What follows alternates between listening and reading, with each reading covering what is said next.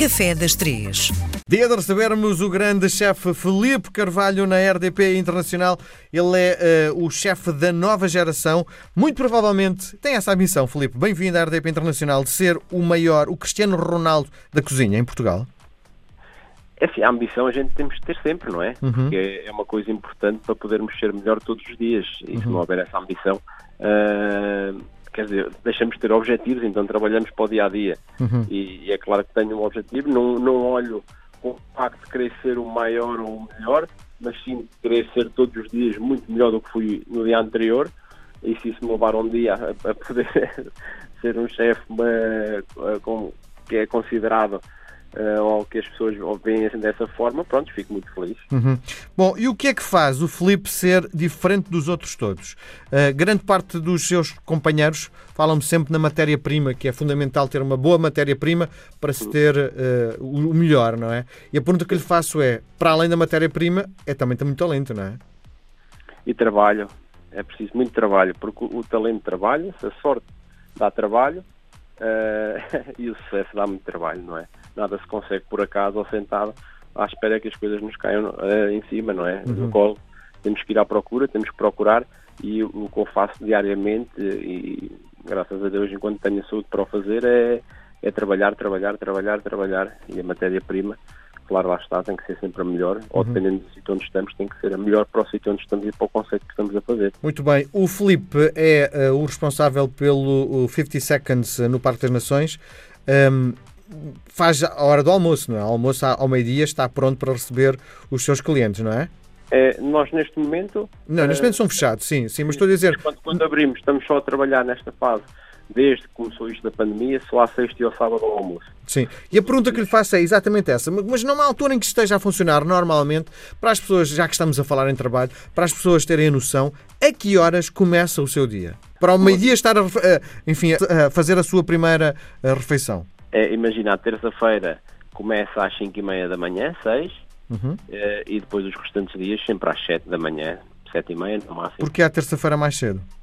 Porque normalmente nós fechamos domingo e segunda, e então o que acontece é que, como é o primeiro dia da semana, há sempre um bocadinho mais de preparação ainda do que existe nos outros dias. Uhum. É o primeiro dia para arrancar, é o primeiro dia para organizar tudo, uh, e então esse dia exige sempre um bocadinho mais de toda a gente. Sim.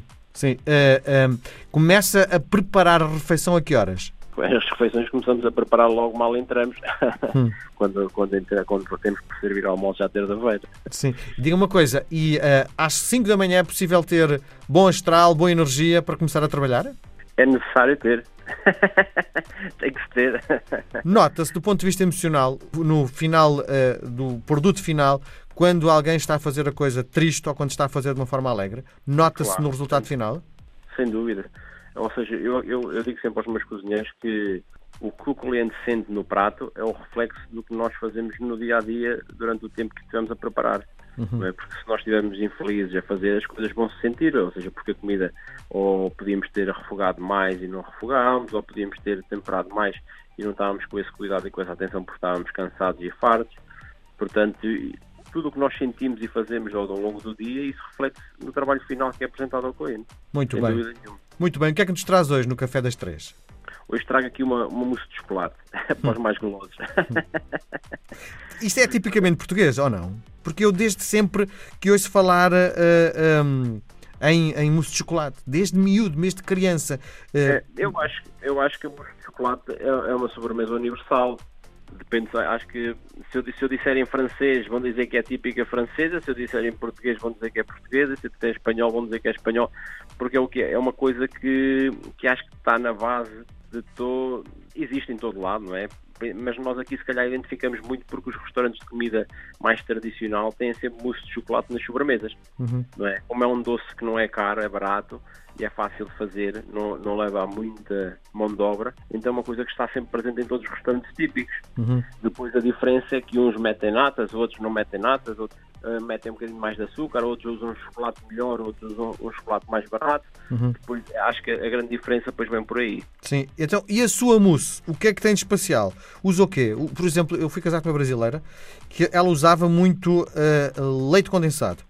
É, eu aqui não uso leite, eu uso, eu uso natas, leite, normal, e usa um chocolate de 70%, uma porcentagem de chocolate de 70% e outra porcentagem de chocolate de 40%, para não ficar uma mousse muito doce, mas também não ficar muito amarga.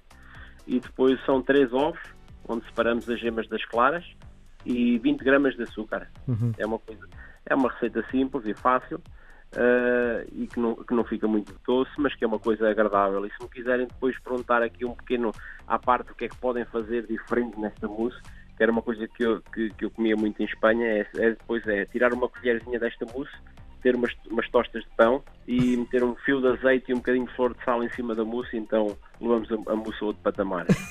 Nossa Senhora, eu estava a pensar noutra coisa que é, uh, sobretudo nos uh, restaurantes mais uh, populares, uhum. serve-se com um bocadinho de bagaço, não é?